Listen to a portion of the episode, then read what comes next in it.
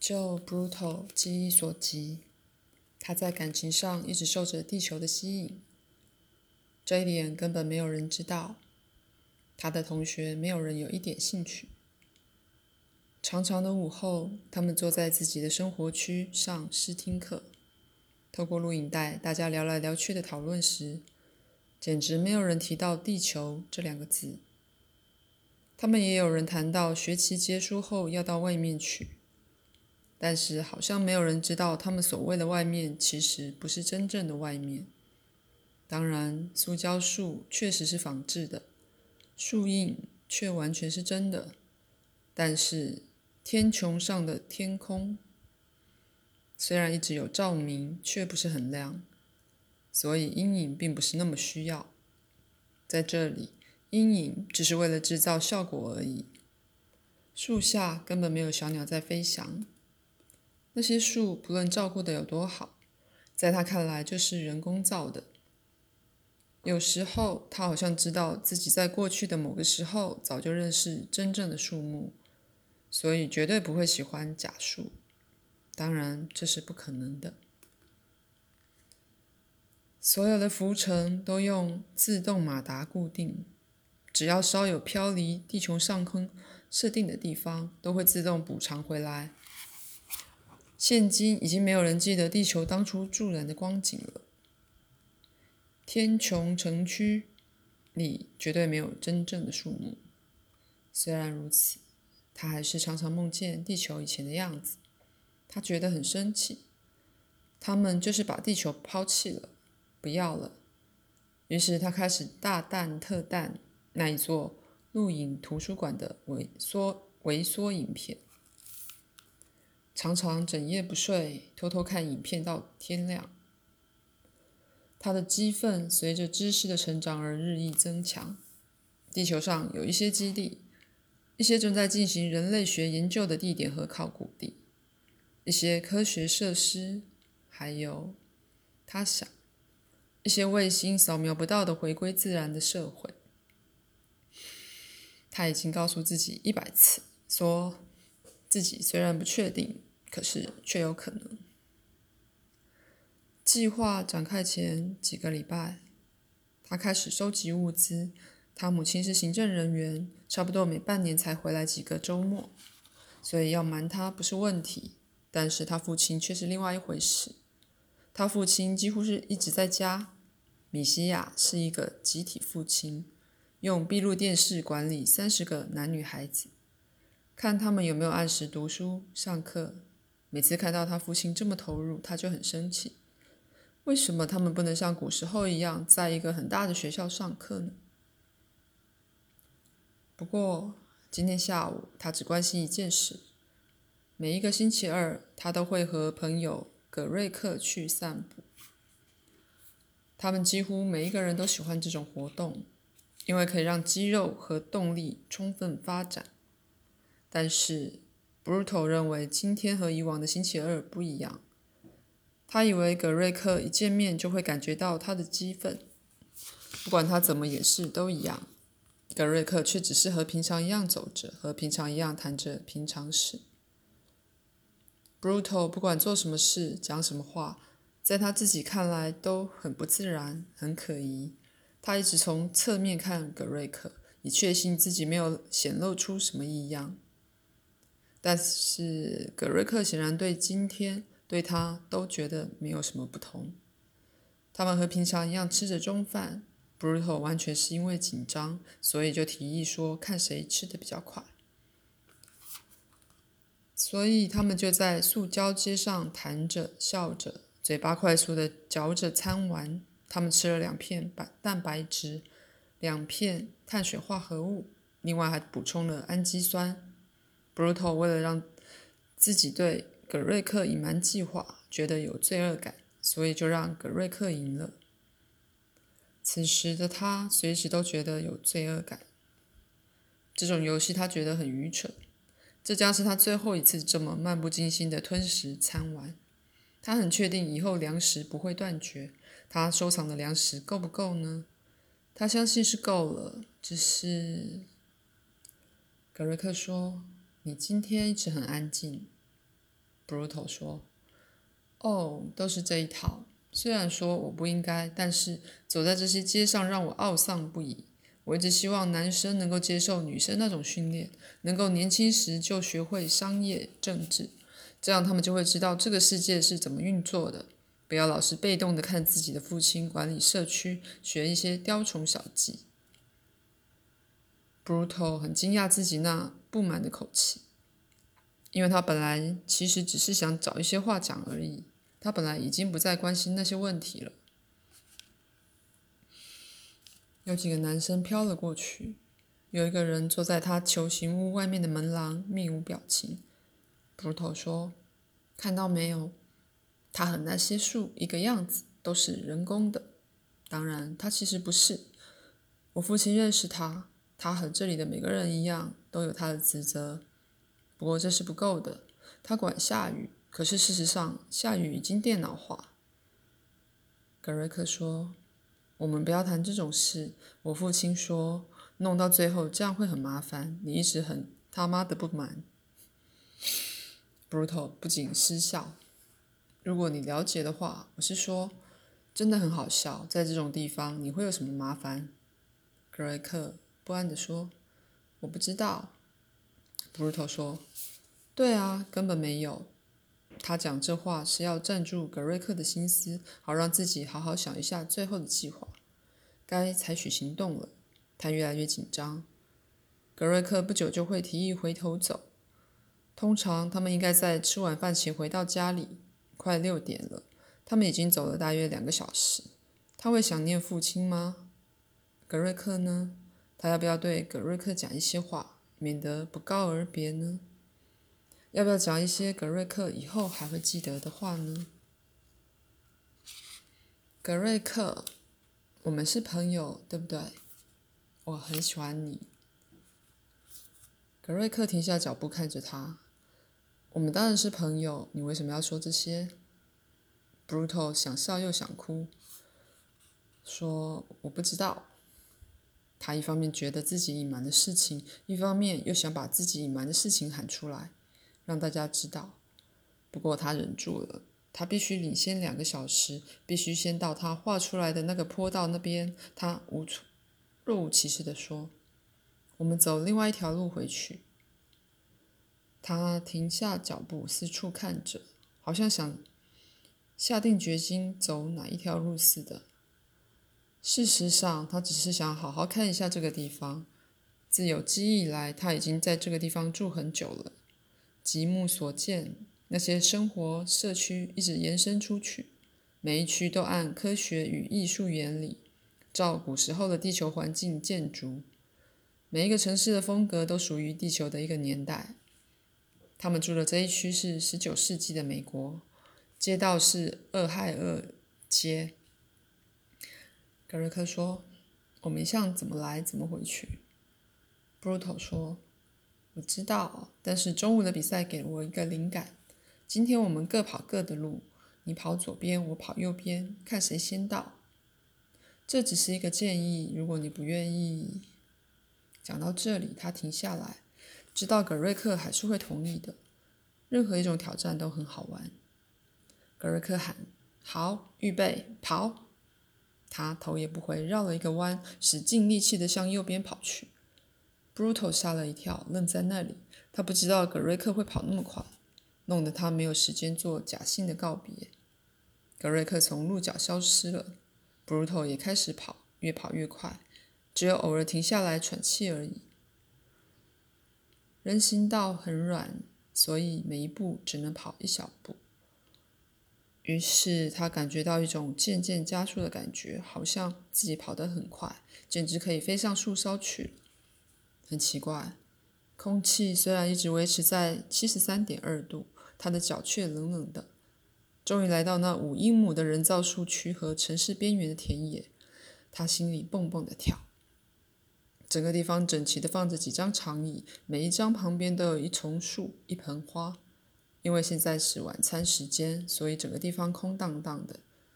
那些花有些已经变得很生硬，科学家一直在研究。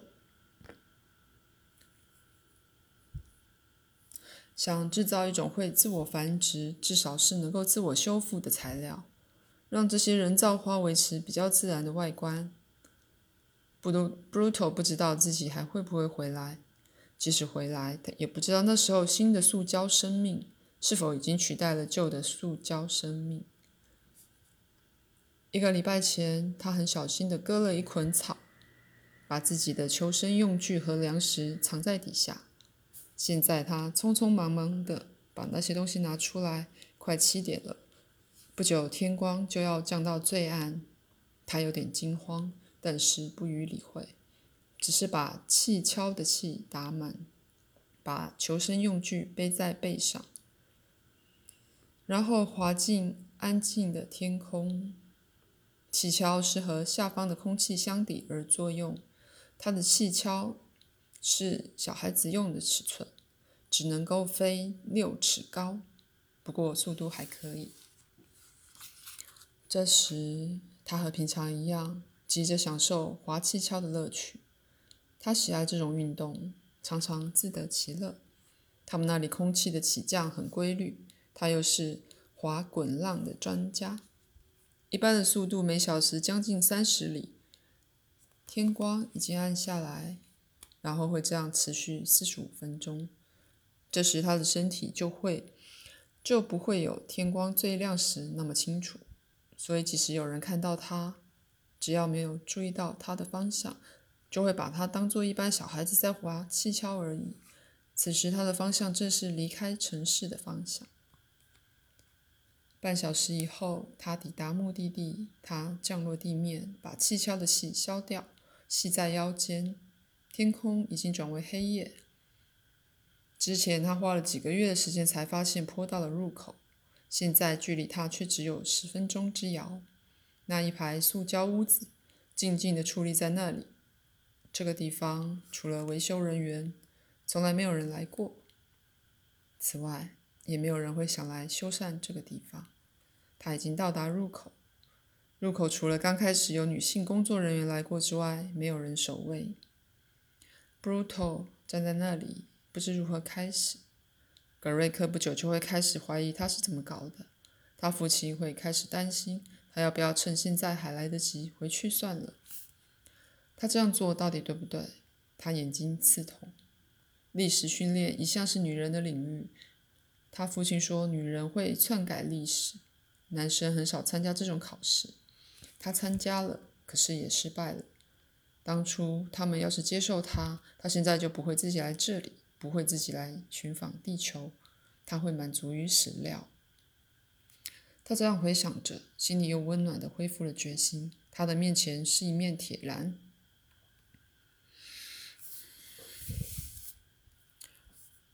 他很容易就打开了。原本就是照女人的手力做的。走进去，然后从里面关起来，接着沿着光线暗淡的流阶梯走下去。他的脚步声在铝制的走道里回响，他耳鸣，头皮发麻。假设只是假设，下面走不出去，上面又给人锁住，怎么办？他轻蔑地对自己说：“你这个胆小鬼！”他知道走道只有几百尺长，然而走起来却好像走不完似的。除了这条走道，还有别的走道，但是那些走道多数都是用来运送科学器材，而他根本不知道运送时间表。就是这个原因，所以他才选择这条公用走道。这条走道一年只有几次有人走，目的是检查。现在他才知道，万一发生什么事他走不出去，那就要很久很久才会有人发现他。但他马上就告诉自己说，这并不是因为他粮食不够。事实上，他粮食充分，他只是紧张，因为不知道以后会怎么样。奇怪。往下走，令人觉得很厌恶。他曾经在显微影片里看过一些古昆虫，他觉得自己现在就像那些古昆虫一样，在城市底下巨大的走道走道内爬行。不过他想，或许他只是因为知道自己在步步接近底端，所以感觉到困扰罢了。他停下来两次，把求生包放在地上。扶着细细的护栏休息。他一直在想他父亲。这时候他应该已经知道他失踪了，或许正在质问葛瑞克呢。为了表示自己不在乎，他又继续往下走。这一回回声更大了。不久，阶梯终止了，有一道小门，上面写着“出口”。地面。他一摸门就自己开了。他走出来，门又自己关上。一个窄窄的厅堂，摆排满了机器。接着又是一道门，他走进去。布鲁头咽了一下口水。如果他判断没有错的话，他现在应该是在浮沉下方的原子动力升降机里面。所以，他和地球之间有七里的空间，空无一物。他环顾那小小的室内，墙上指示排上的按钮，开关告诉他现在就在升降机内。他做到了。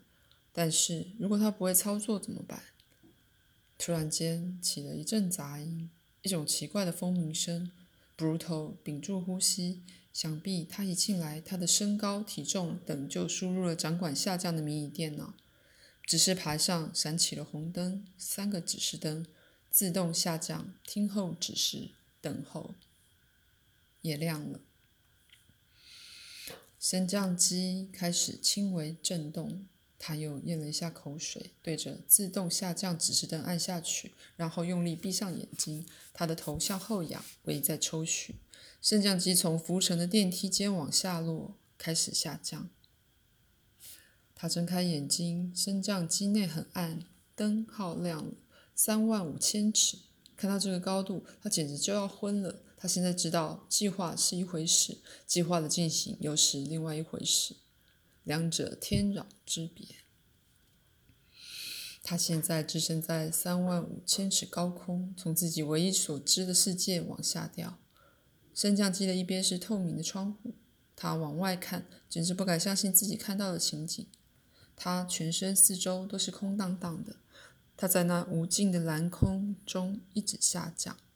他向脚下看，非常恐怖，底下都是山。围绕着蓝灰色的云，厚重而危险，好像崎岖不平且动个不停的地板。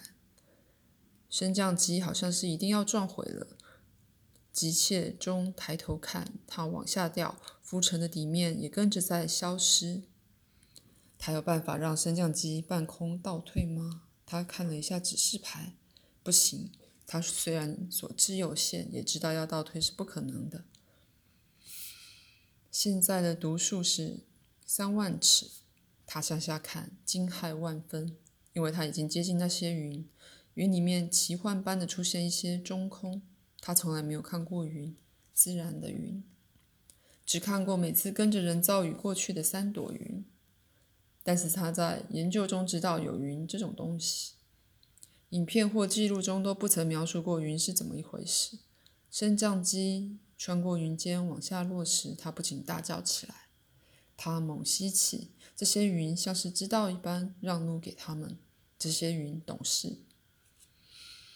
他想，这些云简直就是活在空中的生物，是活的。在他看来，这些云似乎正从四面八方赶过来看他。Brutal 双手抵着窗户，站在那里，看得目瞪口呆。白云一层又一层。使他联想到放牧在天空里的生物，看到他这样冲过去，他们有什么感觉？突然间，云变薄了，好像突然给吓到了一样，一下子就飞走了。地球的曲线一出现，他不禁不住叫了起来。太阳抵在边缘，放射出最难以想见的光芒。他曾经在显微影片当中看过夕阳，可是没有想到。太阳光会这么强，这么有力。他瞄了独树一眼，马上又看到外面两万尺土地，地球表面出现了。他开始看到大块大块的颜色，有黑色的，激进蓝色，是真正的太阳造成真正的阴影。有的非常鲜艳，令他不敢直视。升降机越往下降，他就越兴奋。地面上的山。好像从嘴巴里伸出来的锯齿，他就要降落在一个非常平坦的地方，降落在嘴巴里的一个平地。升降机已经落入地平线，进入阴影里面。地面往上升了起来，他屏住呼吸，不动了。升降机已经降落，门难以理喻的开了。请指示的灯号亮了，另外两个灯号也亮了，一个是保留，一个是自动回程。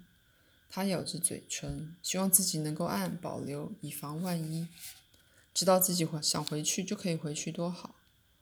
升降机一旦走了，他和家里的联系也就断了。不，升降机不可失。他的手一直发抖，可是他伸出手却按了自动回程，然后自己跳，立刻跳到升降机外面，深恐升降机会马上启动。他从阶梯踩下来，踏上他地面的第一步。他站在那里，升降机四角的火箭发动了，向外喷出饥渴的火焰。升降机往上升，起先有一点摇摆，然后慢慢的、稳定的开始往上升。他觉得自己从此失去了，失去了一切。他大声喊说：“再会！”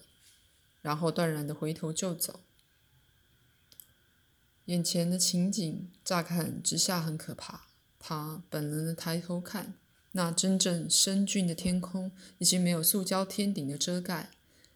整个天空敞开在它上面，在它头顶，不再是在它四周。他不禁感到不安。霞光穿越崎岖不平的平原，直抵高山环绕的远处。那强光刺伤了他的眼睛。然而不止于此，他对于这一片开阔、壮观的空间根本还没有心理准备。置身其中，他突然觉得自己很渺小、很脆弱。他这一辈子从来不曾感到这样孤立无援，不禁打了一下寒战。他抬头看，升降机还在上升，像气球一样越来越小，马上就要不见了。他看着看着，想到升降机就要归去的那一座城，叹了一口气。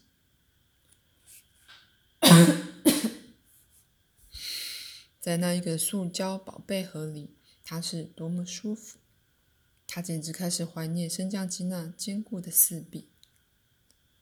他的皮肤开始痒起来，这里的空气是不经控制的，很天然，虽然也柔得叫人惊讶，不过还是推着他的脸，在他身上吹拂，缓缓地推着他，那感觉活生生的。接下来，他感觉地面也是这样，地面有沙，有石，有小草。走在这种凹凸不平的地面，他很惊愕，一度还站下来，还停下来，站得死死的，不敢再走。他歪歪斜斜的走着，石头刺着他的脚。他知道他的鞋子马上就要没有用了。太阳在天空里射下几道光芒。还有多少人到过地球呢？他突然觉得自己很英勇。不仅感到意气风发。有一次，他母亲做生意时曾经带他去月球。不过，月球已经有了文明，而且仍然在天顶之内，很普通。